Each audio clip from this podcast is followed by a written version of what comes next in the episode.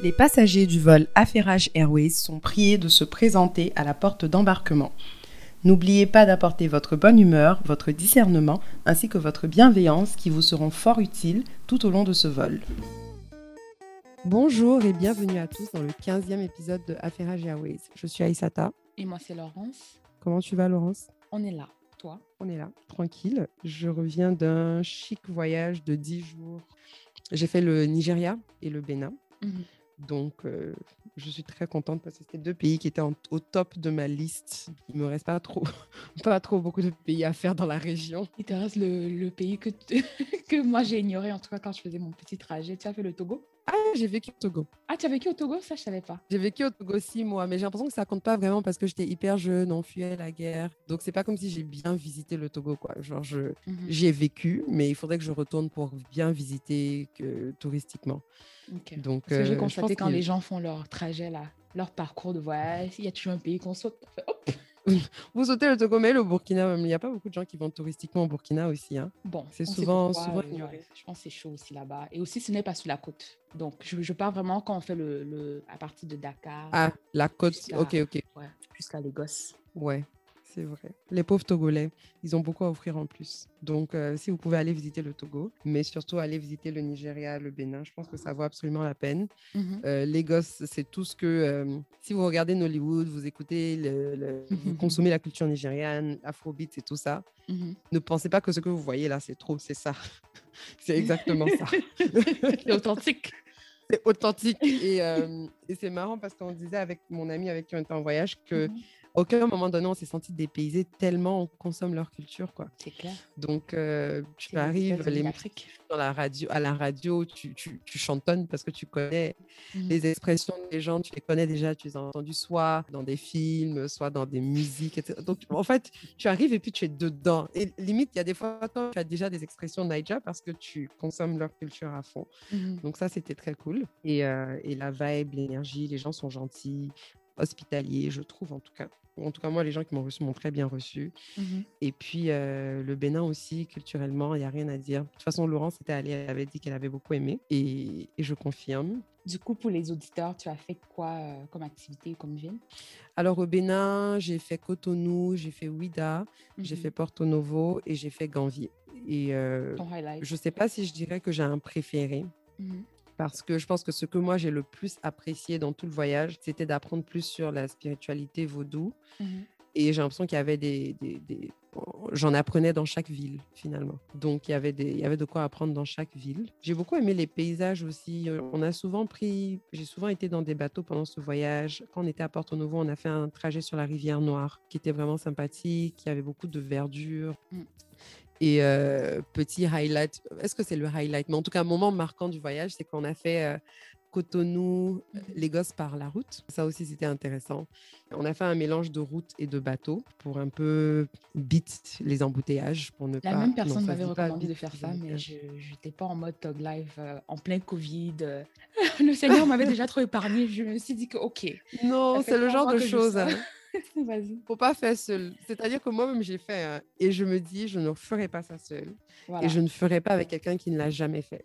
Et la chance que j'ai eue, justement, c'est qu'on était avec un ami qui le fait souvent, donc il maîtrisait.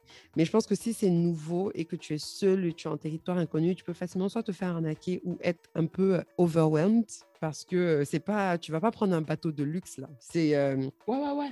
Non, non, j'allais le faire avec la même personne. C'est juste que moi, j'étais en mode, euh, franchement, c'est un peu risqué. Anyways, euh, c'est des, des pays que je recommande fortement Mhm. pour les, pour les gens qui veulent visiter la région, bien sûr, bien évidemment après la Côte d'Ivoire. Mais, euh, mais voilà, je pense que le pays, la, la Côte d'Ivoire devrait me payer pour toute la promotion que je fais pour ce pays. Ça devient n'importe quoi. Alors, on va passer aux affairages. Prochain sujet, c'est un sujet euh, qui, euh, qui était à la une, hein, franchement, ces dernières semaines des- de l'actualité, en tout cas en Côte d'Ivoire. Après, je sais que ça a fait un peu la presse internationale, mais je ne sais pas à quel point.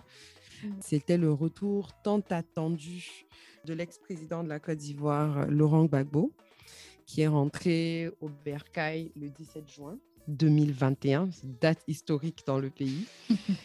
Donc, pour ceux qui ne savent pas, Laurent Gbagbo, c'était le président de la Côte d'Ivoire à partir de l'année 2000 jusqu'à euh, 2010. Donc, il a été au pouvoir pendant environ 10 ans. Il avait, normalement, c'est des mandats de 5 ans. Mmh Donc, il devait organiser des élections en 2005. Il les a repoussées, repoussées jusqu'à 2010. Et puis, à l'issue des élections de 2010, il y a eu une crise post-électorale parce qu'il y avait deux candidats qui se disputaient la, victoire des élections. Donc, il y avait Laurent Gbagbo d'un côté et Alassane Ouattara, qui est le président actuel de l'autre. Et chacun estimait qu'il avait gagné les élections, chacun avait ses raisons, chacun avait sa, sa version des chiffres. Comme d'habitude, quoi. C'était tout, c'était ridicule. Euh, tu regardais la télé, la proclamation des résultats, tu as quelqu'un qui a la feuille pour annoncer les résultats, quelqu'un d'autre vient lui arracher la feuille que non, c'est le genre de vraiment l'industrie du théâtre n'est pas développée aussi le continent, mais la politique c'est vraiment le théâtre en fait. ah franchement, c'est toujours en politique que tu vois les trucs les plus absurdes. Quand ça se frappe pas, ça s'arrache les, les, les résultats des élections. Euh, mais aussi drôle que, que, ce genre de scène-là ait été. Ça a quand même créé une crise qui a duré euh, un tout petit peu moins d'un an et puis qui a fait environ 3000 morts. Mmh. Parce que euh, dans, dans cette bataille-là pour la présidence, bah, il y avait beaucoup, beaucoup, beaucoup de batailles sur le terrain, mmh de gens qui s'entretuaient. C'était franchement un camp contre l'autre. Mmh tu avais le camp d'Alassane Ouattara contre le camp de, de Laurent Gbagbo et c'était pas, c'était pas beau à voir. Je pense que c'était une des périodes les plus sombres du pays. Moi, personnellement, je n'étais pas là. J'habitais en Afrique du Sud à l'époque, mais je me rappelle que même mon, père qui habitait à Abidjan nous avait rejoints euh, le temps de la crise. Ma famille qui était ici, ceux qu'on avait pu envoyer au village, on les a envoyés au village. Ceux qui étaient à Abidjan vivaient dans des conditions mais vraiment pas possibles. Mmh. Et c'était la peur tout le temps, quoi. Donc, même à l'étranger, personne n'était serein parce que tu sais pas si le soir, quand tu vas appeler, les gens vont être encore là. Tous les jours, tu entends les nouvelles de tel tonton qui est mort, tel tonton qu'on a brûlé vivant, etc. Donc, c'était très sombre je me souviens en fait que même mes mmh. amis que j'avais connus à cette époque, en 2011, qui étaient ivoiriens, c'était toujours une, source de, stress en fait. D'anxiété, ouais, ouais. Ouais. Ouais, vraiment, c'était le truc où tout le monde avait le. Mais c'est pendant toute la crise qui a duré, je pense presque dix mois, hein, mais tout le monde avait le cœur lourd, quoi. Parce que même en n'étant pas là, quand tu, quand, quand, tu arrives à parler à ta famille, ce qu'ils te racontent de leur quotidien, c'était pas le genre de crise où, où tu sais qu'en fait, tu as une bonne partie de la population qui est épargnée, quoi. Toute personne mmh. euh, vivant dans certaines villes, y compris à Abidjan, qui est la ville principale, était affectée, Était, et était à risque, finalement. Mmh. C'était très dur de, de en fait, tout le monde était dans la main de Dieu. C'est ça. Tout le monde était dans la main de Dieu. Tu te lèves si tu as envie le soir, c'est que Dieu est grand. Et c'est le genre de truc où quand tu vois tous les Français plier bagages et partir, ah. c'est que c'est la débandade. Et tous les Français avaient plié bagages pour partir. C'était tous les, tout, même euh, les grands commerçants euh, mmh. libanais, etc. Tous ceux qui pouvaient tout prendre pour partir sont partis. Mais pour revenir à Laurent Gbagbo, euh, la manière dont la crise post-électorale est finie, c'est qu'avec l'aide des troupes françaises, le parti, enfin, les soi-disant rebelles, le parti d'Alassane Ouattara et mmh les troupes françaises ont pu arrêter Laurent Gbagbo qui était caché avec ses proches, son épouse, les gens sont partis et tout dans un bunker. Ils les ont arrêtés. Attends, on a euh, sauté l'histoire. Moi, je ne connais pas l'histoire, donc je profite aussi pour apprendre ici. Donc, qu'est-ce qui a fait que, un, le président ait à se cacher? Je n'ai pas compris. Ben, il se cachait, il se cachait parce que, euh, si on peut dire ça comme ça, le côté, le, côté d'Alassane Ouattara, lui, il avait la France de son côté, il avait la communauté internationale de son côté. Donc, euh, les, résultats les résultats officiels, proclamé par euh, la commission indépendante électorale, etc., estimait que Alassane Ouattara avait gagné. Et ce sont les résultats que la communauté internationale a décidé de suivre. Et donc, euh, aux yeux de la communauté internationale, c'était euh, Alassane le, gagnant et puis Gbagbo qui ne voulait pas laisser. D'accord, là, je comprends mieux. Le fait que la France, qui est, qui est très présente dans la politique ivoirienne, était du côté Ouattara et a aidé du, le côté Ouattara à arrêter le côté Gbagbo. Et puis Gbagbo était mmh très conscient du fait que, du coup, il capitulait le jour où on l'arrêtait. Quoi. Mmh bon, je ne sais pas si la France était vraiment du côté de Je pense que selon eux, ils vont dire qu'ils étaient du côté de la démocratie. Oui, euh, si on veut. Oui, bon, comme j'ai des aspirations euh, d'être une, personne grande demain, oui. Donc la France était du côté de la démocratie. Hein.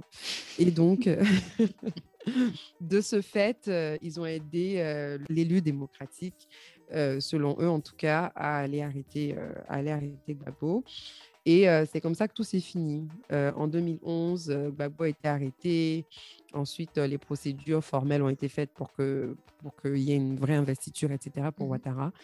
Et depuis 2011, du coup, Ouattara est président. Il en est en ce moment à son troisième mandat.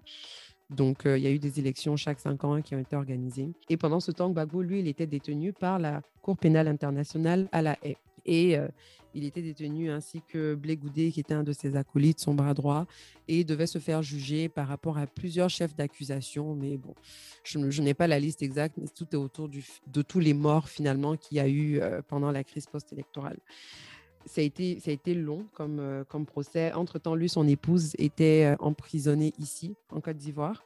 Elle a été emprisonnée pendant environ sept ans et pendant l'amnistie, elle a été amnistiée et donc euh, elle, elle, est sortie de prison et puis elle est libre depuis un certain nombre de temps. Et très visible.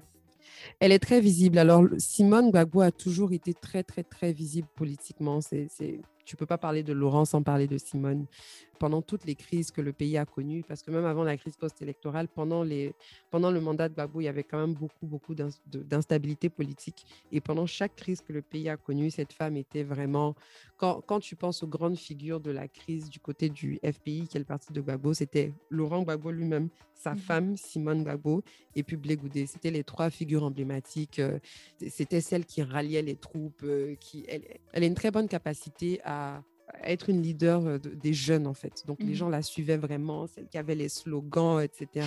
C'était vraiment... la dame, là, franchement, c'était pas la première dame.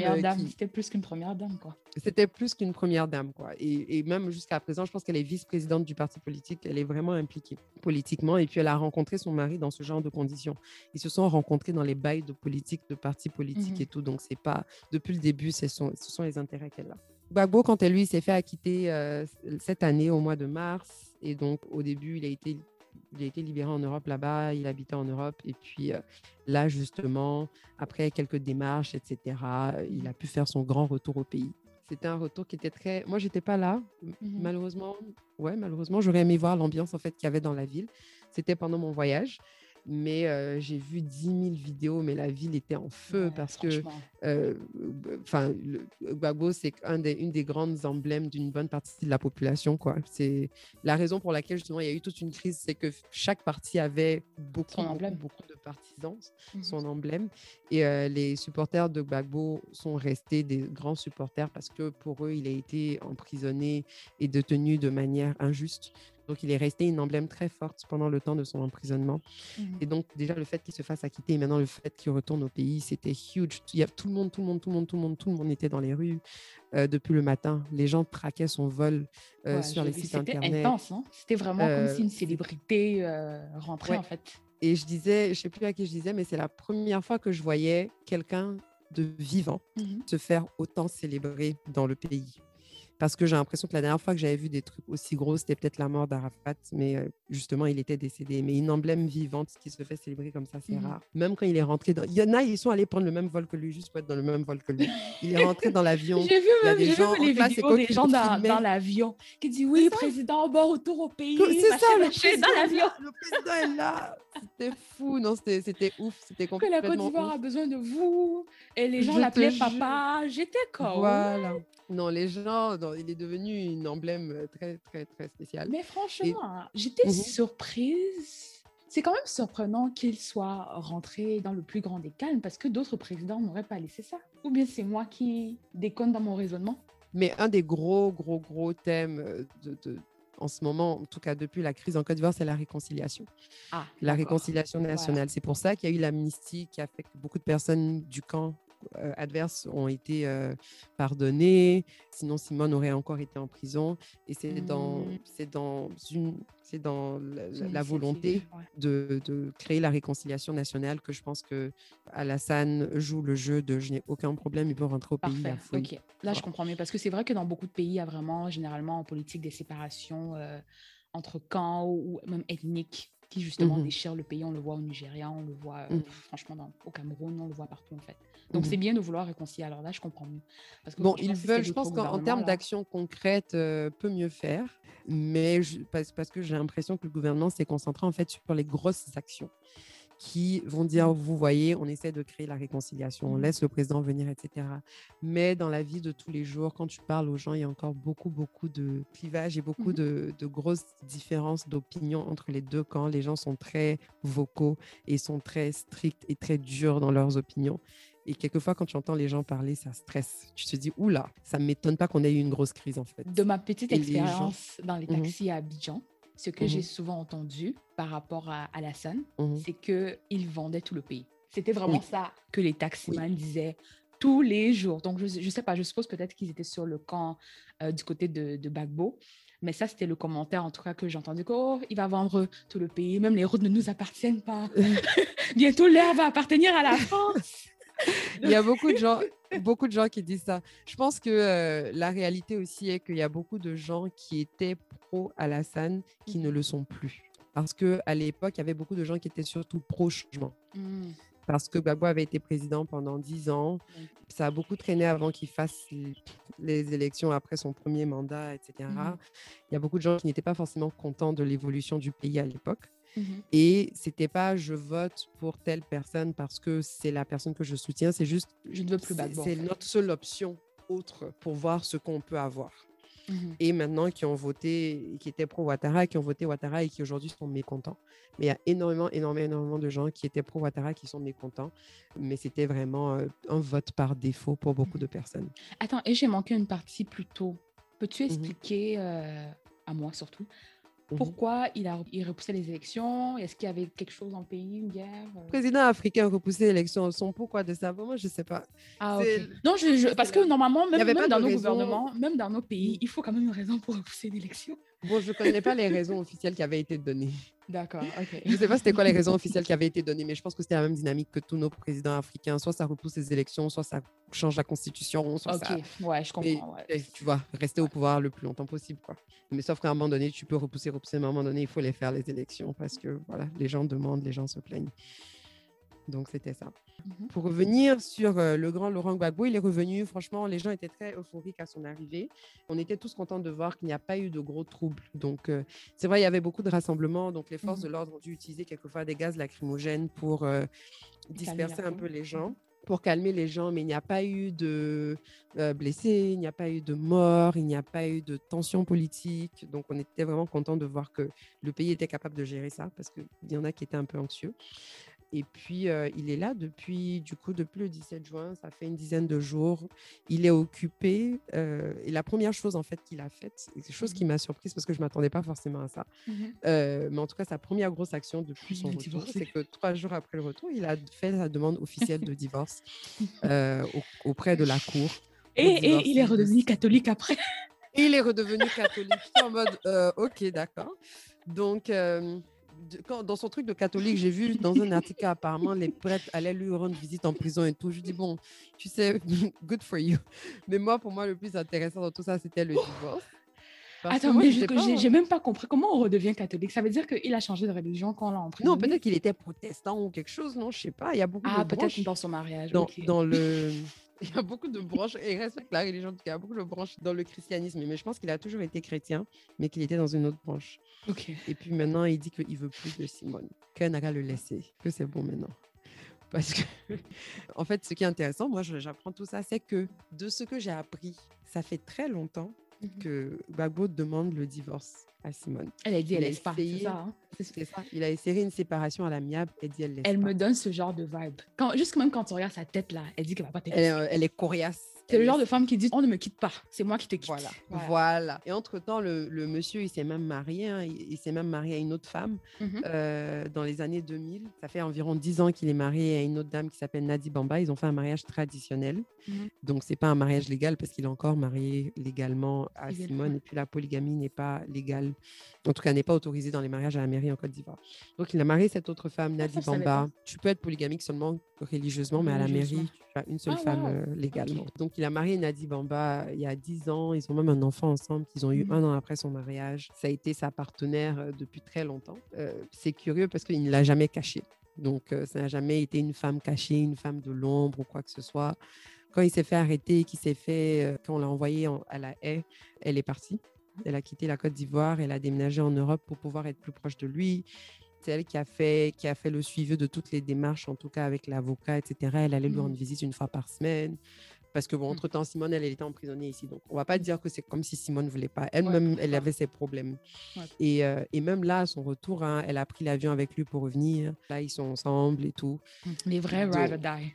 Les ride or die for real. Et donc, euh, Laurent, après avoir demandé plusieurs fois à l'amiable, Simone ne veut pas. Donc là, il a fait une demande officielle à la Cour pour, pour une vraie séparation. Mm. Il paraît qu'elle aurait dit qu'elle accepterait le divorce uniquement si on, il lui donne la présidence du parti politique. C'est clair hein, depuis le début, vu son implication Ça, dans des la ambitions politique. politiques claires. Qu'elle a des ambitions Et politiques. être claires. célibataire ou divorcé, ça ne l'avantage pas du tout. Oui, déjà être une femme en politique dans nos pays, Ça prend un partenaire. A aucune garantie que tu vas devenir présidente à un moment donné. Donc, je pense que pour avoir l'impact qu'elle veut avoir, mhm. malheureusement, ça passe par un homme. Mais euh, là, c'est clair que, bon, je pense qu'il a, il a posé sa demande, il veut la laisser, c'est clair, c'est net. Donc, euh, Laurent Gbagbo sans Simone, qu'est-ce que ça donne? On se pose la question. Bon, Simone sans Gbagbo, malheureusement, c'est elle la femme. Donc, la réalité est que les gens vont vite passer à autre chose, en fait, et que ça va être très dur pour elle d'avancer. J'avais cru entendre, ça c'est des choses que j'ai seulement écoutées dans les, dans les discussions, dans les chillings et tout, que la Simone,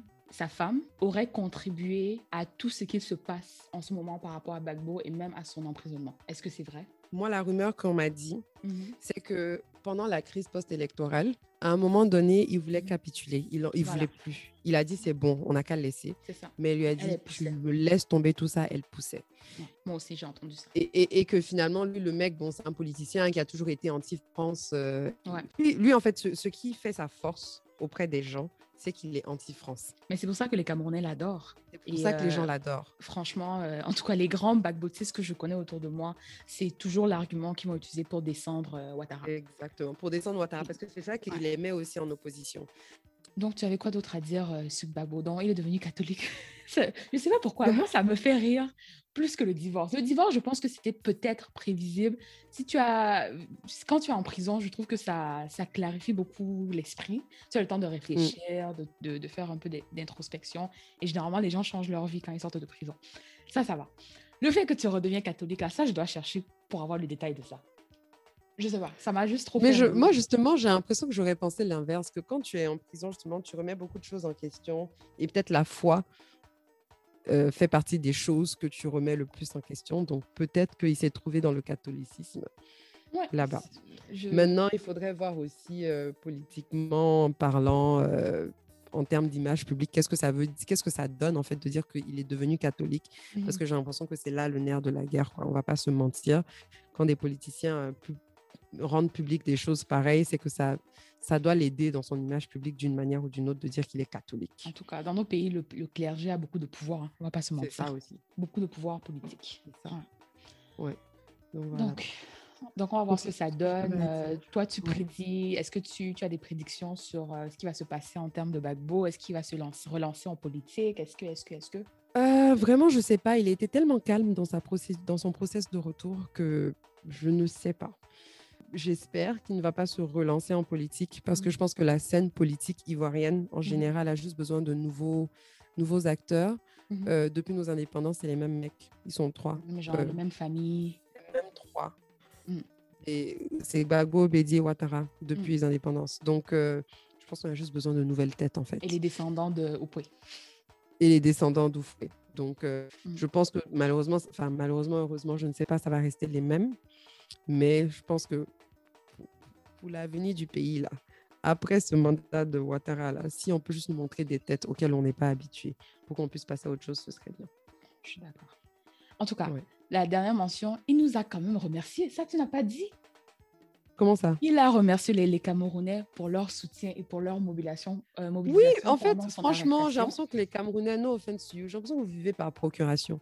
Puisque chez vous, là-bas, c'est chaud. On ne peut pas parler de quoi que ce soit. Chaque caméra à qui tu parles, il a accroché au nom de Gbagbo. On dirait c'est son pays. J'ai dit, les, mais les gars, les Camerounais quel adorent fanatisme C'est un fanatisme qui me dépasse. C'est-à-dire que Et les son, Camerounais, son avocate est camerounaise. Il faut quand même nous respecter. Il n'y a pas de problème. Oui, il n'y a pas de problème. Mais c'est juste, j'étais toujours épatée parce que je crois que les plus grands pro-Gbagbo, Ouais. souvent même avant les Ivoiriens, c'était les Caméras. Ouais. Et j'avais l'impression que c'était genre une sorte de, de, de on ne peut pas trop gérer pour nous là. Donc venez, on s'accroche à votre gars là parce qu'il a l'air pas mal. Mais c'est aussi souvent Donc, dans la euh, diaspora. Les Camerounais dans la diaspora, ils sont toujours. euh, En fait, ils sont très, très impliqués en politique. Tout ce qui est panafricain Ouais. ou tout, tout ce qui a une image panafricaine, là, ils sont derrière. Ah, Donc, euh, voilà. En tout cas, moi, je, je me rappellerai toujours d'un de mes chauffeurs euh, Uber à Montréal, Camer, euh, mmh qui avait mais, tous les, toutes les opinions du monde sur la politique camerounaise, sur les, les, les steps exacts qu'il fallait faire, les marches qu'il fallait faire et tout. Je dis, mais tonton, toi-même, tu fais quoi déjà ici tu fais quoi? Tu conduis tu fais quoi ici Genre, va marcher? Je ne comprends pas pourquoi tu penses que le peuple doit aller marcher. Puis toi, tu es ici, tu conduis Uber dans le plus haut des calmes. mais je pense que ça prend de tout. Hein. Et c'est souvent ça qu'on reproche aux caméras, c'est qu'on est trop intellectuel et pas assez dans les rues. Et par exemple, le Sénégalais va faire les deux. Il va être intellectuel et dans les rues. Mais je pense que ça prend bah, de tout. Il faut les hein. intellectuels, il faut les activistes, il faut, ça prend, il faut les hommes d'affaires. Donc ça prend vraiment un peu de tout. Non, ça prend tout. Mais je pense que si tu vas t'asseoir à prôner la rue, vas-y, en fait. Je trouve ça toujours très euh, mmh paradoxal, les gens qui sont en mode non, mais je comprends pas, la seule solution, c'est de prendre la rue. Mmh mais si tu dis ça, il faut au moins être prêt à prendre la rue. J'aimerais que quand on te donne l'opportunité de prendre la rue, tu la prennes et que, et que tu, tu vives les risques qui vont avec, au lieu d'être assis dans le confort de ton Canada et de blâmer tout le peuple. Ils vous blâmez tous, que tous les Camerounais, vous êtes des peureux. Oh, et que ça, c'est connu. Que le, qu'on a la bouche ne va pas évoluer et tout. Je dis, mais si toi, tu n'es pas peureux, prends ton avion, tu vas marcher. Ou demain, va marcher devant l'ambassade. Je ne comprends pas. Il faut avoir les actions qui suivent nos pensées de temps à autre. C'est en tout cas sympathique. Donc, on va passer au divers. Notre premier divers nous vient du Sénégal. On va parler des, des centres de données que Macky Sall a inaugurés. Pour ceux qui ont suivi la nouvelle, Macky Sall a inauguré il y a quelques jours euh, leur premier centre de données. Et en fait, euh, il a mentionné dans son discours que ça marquait euh, le premier pas du Sénégal dans sa souveraineté digitale. Bon, avant même qu'on commence, genre pour ceux qui ne, sont pas au courant, un centre de données, c'est vraiment, euh, comment dire, c'est un site euh, qui regroupe genre plein d'installations qui te permet de stocker et de distribuer tes données. Bon, pour ceux qui ont regardé le fameux documentaire Social Dilemma sur Netflix, ils ont vraiment bien caricaturé et illustré en fait les activités d'un centre de données. Je pense que la, la, problématique que ce centre de données va essayer de résoudre, c'est le fait que 18% de la population mondiale est africaine, mais apparemment, moins de 1% mhm. des data centers euh, sont sur le continent. Ce qui fait qu'en fait, on a vraiment une dépendance numérique vers euh, d'autres pays. Ce que j'ai trouvé vraiment drôle, c'est que le premier article que j'ai lu dessus était de France Info. ils ont lancé des pics. Mhm. C'était un peu shady. Le titre, ah ouais. attends, je l'avais écrit. Le titre était, mot pour mot, Le Sénégal se tourne vers la mhm. Chine pour son indépendance numérique. Est-ce que tu vois le pic dedans ou pas? Oh là, c'est méchant là. C'est méchant. Plein de sarcasme. J'ai applaudi la personne qui a écrit ce titre ah, parce que c'est pas mal.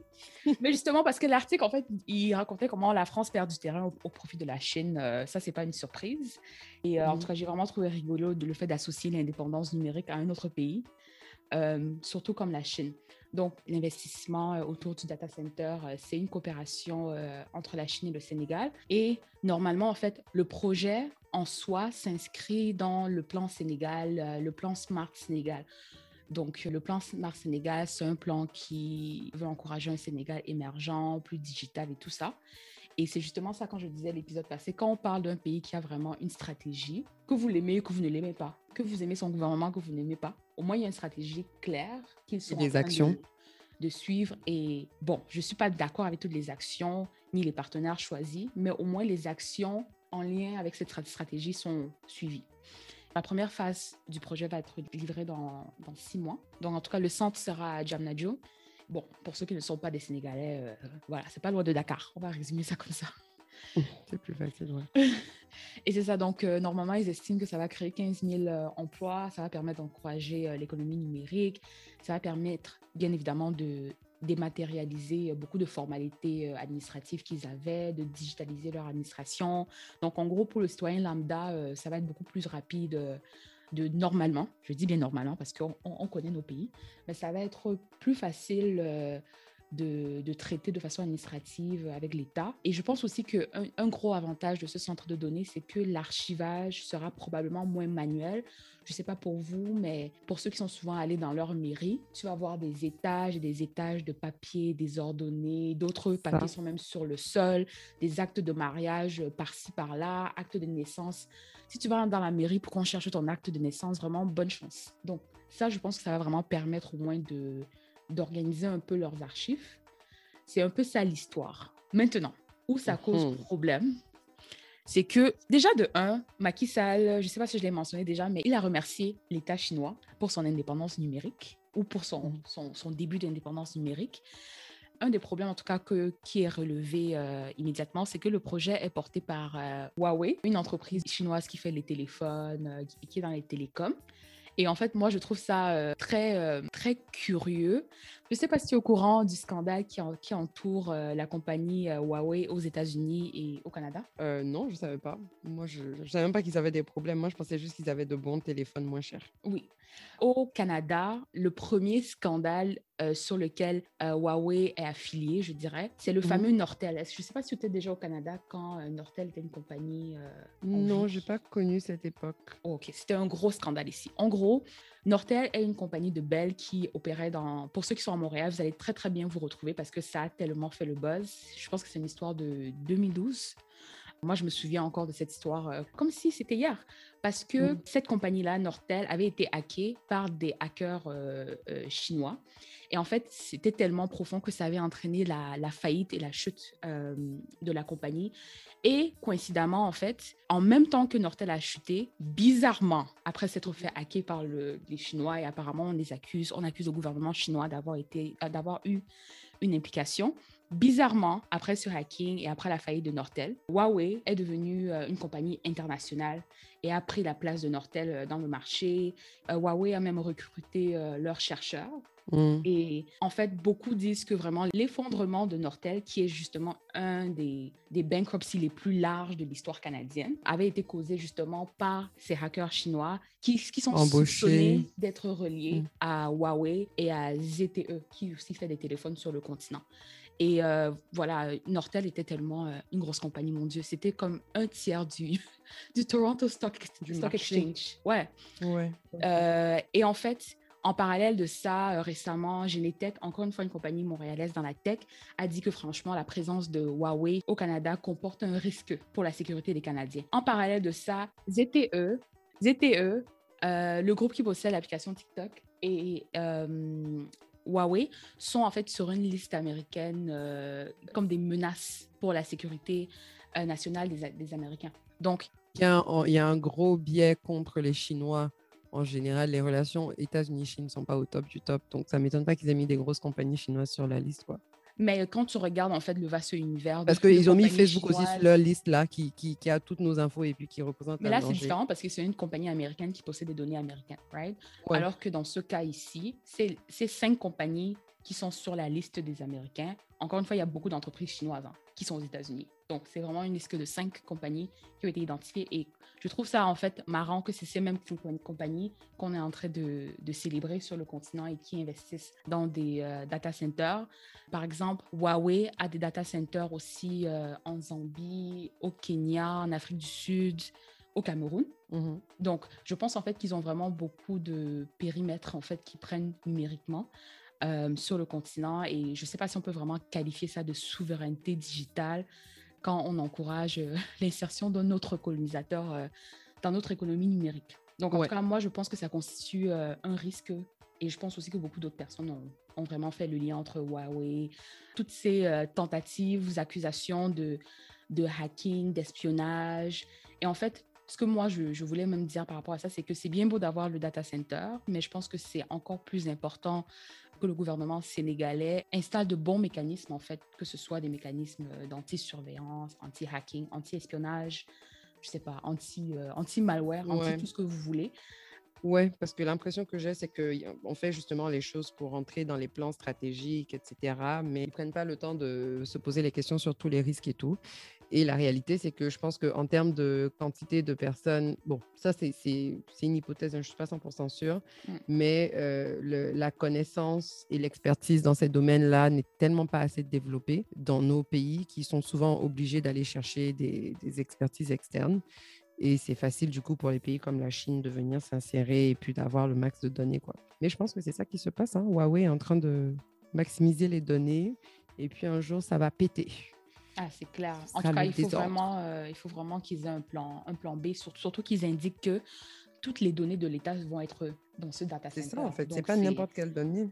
Moi, je trouve ça assez progressif, oui, mais assez risqué quand euh, justement tu as des investisseurs euh, étrangers. Je pense que l'autre tactique qui aurait pu fonctionner, c'est de vraiment diversifier le risque. Ils auraient pu, par exemple, euh, faire des partenariats avec plusieurs pays et d'avoir tes data centers liés à de différents partenaires que de tout faire, par exemple, avec Huawei ou avec la Chine. moi, je trouve ça assez risqué. Et normalement, même quand tu as des partenariats comme ça, il faut avoir un plan de transition éventuellement. C'est que tu fais ce partenariat peut-être pour en apprendre plus euh, de façon technique, pour après maintenant insérer la, connaissance.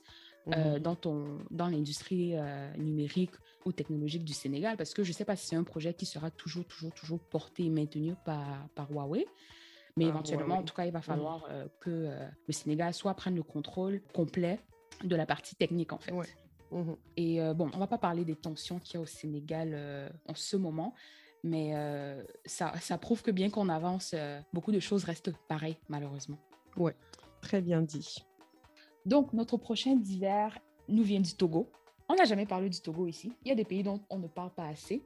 Tu as parlé du Togo seulement au début de l'épisode pour dire que tu n'es pas parti. Oui, Donc, mais en termes de nouvelles ou d'actualité, on n'a jamais parlé du Togo. Je pense que c'est une première.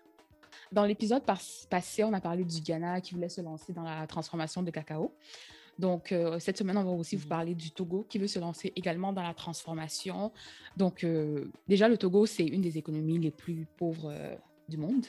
ils ont connu quoi? Instabilité politique, dette, problème d'industrialisation.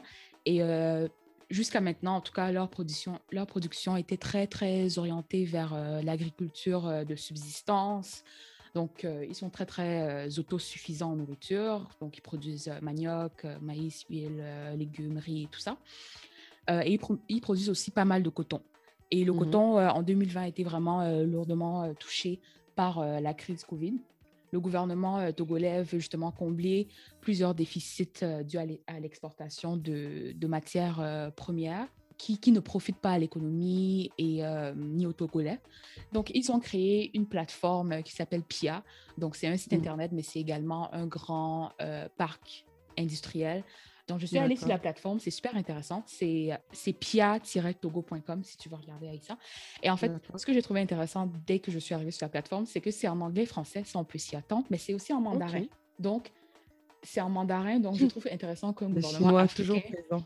Voilà. Donc, ils sont clairement en train de vouloir aussi attirer euh, les investisseurs euh, chinois. Donc, franchement, là, la France euh, doit, être, doit transpirer là parce que ça commence à être très, très clair où beaucoup de pays africains veulent se positionner. C'est vraiment Chine, Russie même que je mmh commence à, à, voir très, très souvent. Et sur la, la, plateforme, ce qui est intéressant, c'est qu'il liste clairement les incitatifs euh, commerciaux que le Togo offre. Il vous explique pourquoi investir au Togo. Mais en plus de ça, il vous offre vraiment un guichet unique pour pouvoir faire les affaires au Togo facilement parce que le challenge avec euh, le fait de vouloir investir sur le continent, c'est vraiment, vraiment les démarches administratives et le manque de clarté. Les gens ne savent pas où trouver l'information. Donc, en tout cas, sur la plateforme PIA, c'est vraiment un one-stop shop, comme on dit en anglais, pour euh, tout ce qui est investir au Togo.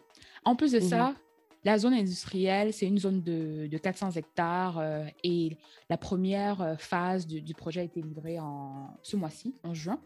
Et en fait, dans leur plan, la zone industrielle va pouvoir euh, combattre toutes les difficultés qu'ils ont liées à l'industrialisation. Donc, ça va faciliter la transformation, les opérations, il y aura une logistique intégrée. Donc, dis-moi qui te finance et je te dirai qui tu es. Le projet est financé par euh, le gouvernement togolais et aussi par mhm. Arais. Arais, c'est une entreprise qui fait dans le développement euh, industriel et qui a comme principaux actionnaires l'AFC. Donc, l'AFC, c'est euh, une organisation, société, une organisation financière qui investit vraiment dans, les projets, les grands projets panafricains. Et par... internationaux même. Internationaux? AFC, hein. Ah, ah pas, oui, pas I. Ça, pas I. Pardon, pardon. Je pensais que tu parlais anglais. Non, non, c'est ça, l'AFC. Ils sont dans, euh, dans le développement multi, euh, multilatéral. Et ensuite, Olam, est-ce que tu connais Olam? Mm-hmm. Qui est dans le pétrole. C'est aussi une grande entreprise qui investit beaucoup dans le, dans le coton. C'est une entreprise, euh, je pense, du Singapour, si je ne me trompe pas. D'accord. Et en fait, ce que j'ai trouvé intéressant, c'est que la société de coton togolaise a été restructurée l'année passée Et en fait, ils ont diminué les parts du gouvernement togolais. Donc, ce qui arrive, c'est que maintenant, la société de, coton togolaise est euh, à 24% nationale. Mhm. Les producteurs togolais qui avaient aussi des actions dans cette entreprise sont passés de 40% d'actionnariat à 25%. Donc, ça a diminué et ils ont vendu la majorité à Olam. Donc, Olam est, en est majoritaire là en ce moment. C'est ça, exact. Donc, a un contrôle en fait majoritaire sur la société de coton togolaise. Et c'est une compagnie étrangère. Et cette même compagnie là, maintenant, bien évidemment, pour rentabiliser euh, le fait qu'ils sont actionnaires, investit maintenant dans la diversification et dans la transformation dans l'industrie togolaise. Donc, je ne sais pas si tu vois un peu le, jeu qui est en train de, se jouer. Je pense que c'est une bonne chose parce que ça permet, leur investissement va permettre euh, de moderniser les outils, de doubler le rendement de l'industrie euh, cotonnière, d'exploiter le sol, de mieux transformer, de développer une marque made in Togo et tout ça. Mais l'envers du décor, c'est que le gouvernement n'est plus actionnaire majoritaire d'une industrie qui est principale à leur économie. Ça, ça me choque quand même. Quand même. En fait, j'étais tellement contente quand j'ai commencé à m'informer sur euh, Pia parce que j'étais comme, oh wow, franchement, ils sont dans la, lance, la même lancée que le Ghana, c'est super. Mais quand tu regardes en fait les investisseurs, tu te rends compte, mais en fait, c'est les mêmes choses qu'on voit tout le temps, en fait, c'est les mêmes mmh problèmes. Quoi. Donc, on essaie de résoudre un problème en, en potentiellement en créant un nouveau. Et ce que j'ai trouvé aussi intéressant, c'est que, encore une fois, un autre pays qui, a, qui semble avoir une, vision, c'est que l'année, en 2019, ils avaient mis en place une politique nationale sur euh, tout ce qui est qualité. Donc, euh, mmh. vraiment augmenter les standards. Euh, de ce qu'ils produisent, avoir des exigences de conformité, les, de respecter les normes ISO. Et en fait, ça, ça va permettre justement d'harmoniser la qualité de leurs produits. C'est une bonne base d'avoir ça pour justement se lancer en, transformation. Et ça va justement leur permettre éventuellement de se positionner sur euh, le marché euh, international. Donc ça, j'ai trouvé ça intéressant. Mm-hmm. Et cette usine euh, de transformation, justement, va, ne va qu'accélérer tout ça, en fait. Ouais. Parce que vraiment, dans nos pays, là, quand tu décides d'acheter du Made in Ivory Coast, du Made in Cameroun ou du Made in Togo, des fois les standards ne sont pas trop, trop là. Ouais, je pense que ça évolue beaucoup en tout cas. Dans les dernières années, j'ai vu beaucoup d'évolutions positives dans ce sens-là, mais ça reste que le besoin, le besoin de standardiser est là. En effet. En tout cas, moi, j'ai hâte de voir hein, dans 25-30 ans euh, qu'est-ce que la Chine euh, et les Olam de ce monde vont faire de, bah, de toutes leurs acquisitions africaines. Parce que pour l'instant, ils accumulent, ils accumulent, ils accumulent. Donc, j'ai hâte. Enfin, j'ai hâte. Je suis curieuse de voir ce qu'ils vont en faire concrètement. Ben, je ne vois pas dans quel scénario ils perdent de, de l'argent. Hein. Ils seront très, très rentables normalement. Non, c'est ça, ils seront hyper rentables, mais je me demande finalement, quand ils ont autant d'actions dans des industries clés pour nos gouvernements, pour nos économies et tout, mmh. est-ce qu'à un moment donné, euh, au-delà de se faire de l'argent, il y aura de la manipulation dans, la politique, euh, mmh. dans les choix d'investissement économique et tout? C'est là où je suis curieuse de voir si on va rappeler la France ou pas. dire à l'aide. On va dire que vraiment, vous étiez un bourreau, mais allez quand même, quoi ça allait quand même. Hein. que les nouveaux gars, on dirait, ils sont, ils sont vicieux. Mais on verra ce que ça donne. Je trouve juste intéressant parce que Olam faisait déjà euh, beaucoup d'achats de coton et là, ils se lancent dans la transformation. Ils sont actionnaires. Donc, franchement, c'est beaucoup de responsabilités accordées euh, à une partie prenante euh, étrangère. Mais on verra ce que ça donne. Oui, d'accord. Super. Alors, on va finir avec un dernier d'hiver. Et puis, cette fois-ci, on va dans un pays dont on n'a pas beaucoup parlé. Je pense qu'on en a parlé juste une fois, c'est le Burkina Faso. Si on avait parlé de Blaise Compaoré, de Thomas Sankara euh, dans un des ah épisodes. Oui, c'est vrai. Et Ça paraît que je ne, euh, je ne, réécoute pas les épisodes une fois qu'on les produit. Euh, je pense qu'on les écoute, on s'entend à parler assez longtemps pour ensuite aller écouter nos propres épisodes. Ça fait beaucoup quand même. Mais voilà, donc on va parler du Burkina Faso, qui était dans les nouvelles récemment pour, bah, pour une principale raison. Hein. Euh, qui n'est pas forcément une raison très joyeuse, mais qui fait beaucoup les nouvelles ces temps-ci par rapport à la menace terroriste et aux attaques terroristes euh, des djihadistes qui ont lieu euh, dans le pays. Il y a à peu près trois semaines, ils ont eu une de leurs attaques les plus meurtrières. Donc, il y avait dans un village, il y avait environ 138 personnes qui sont décédées. Le Burkina n'est pas loin du Mali non plus, donc c'est la zone en fait du Sahel en général qui est très menacée en ce moment par le terrorisme.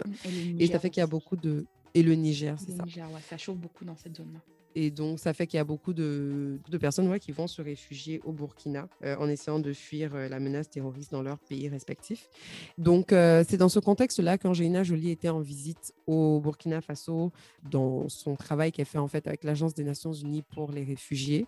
Donc, je pense qu'à chaque journée internationale mmh des réfugiés, elle va dans un camp quelque part dans le monde mmh pour, pour faire une visite officielle, pour visiter, pour montrer son soutien, etc. Et cette année, du coup, elle était au Burkina Faso Faso pour montrer son soutien par rapport à la crise humanitaire qui a lieu dans le Sahel en ce moment mmh euh, par rapport à la menace terroriste. Donc voilà, voilà. Moi, personnellement, je n'ai pas 10 000 choses à dire parce que je ne comprends pas concrètement, et puis peut-être Laurence, tu peux m'aider, je ne comprends pas concrètement l'impact qu'une telle visite a, à part de montrer que, euh, OK, on pense au Burkina, aux Nations Unies, dans la lutte contre les réfugiés, etc. À part le message que ça porte pour dire qu'on y pense. Et je pense qu'ils auraient pu faire passer le message en envoyant un de leurs de leur patrons. Je ne comprends pas, en fait. en fait, je regardais le truc et puis je ne comprends pas. comme ça. je comprends pas, ça va quoi dans le contexte? Je, je ne comprends pas. La meuf, elle fait des films et tout, elle est très bonne actrice. Euh. En fait, euh, moi, ce qui m'a intéressé dans cette histoire et pourquoi la raison pour laquelle euh, je, je, pensais que c'était important de mentionner, c'est parce que au cours de son échange avec le, le président du, du Burkina, ils ont parlé de cinéma. Euh, le Burkina, bien évidemment, le festival FESPACO, qui je pense que cette année c'est en octobre, et ils ont échangé sur le cinéma. Je me suis dit, bon, c'est une grande actrice. Si elle décide par chance de s'impliquer dans, cette euh, industrie, oui, ça peut avoir un impact euh, mondial. Donc, c'était plus ça. Et voilà, je pense que le président a même dit qu'il souhaiterait qu'elle soit ambassadrice. Du FESPACO. On n'aime pas se respecter. Oh. On n'aime pas se respecter.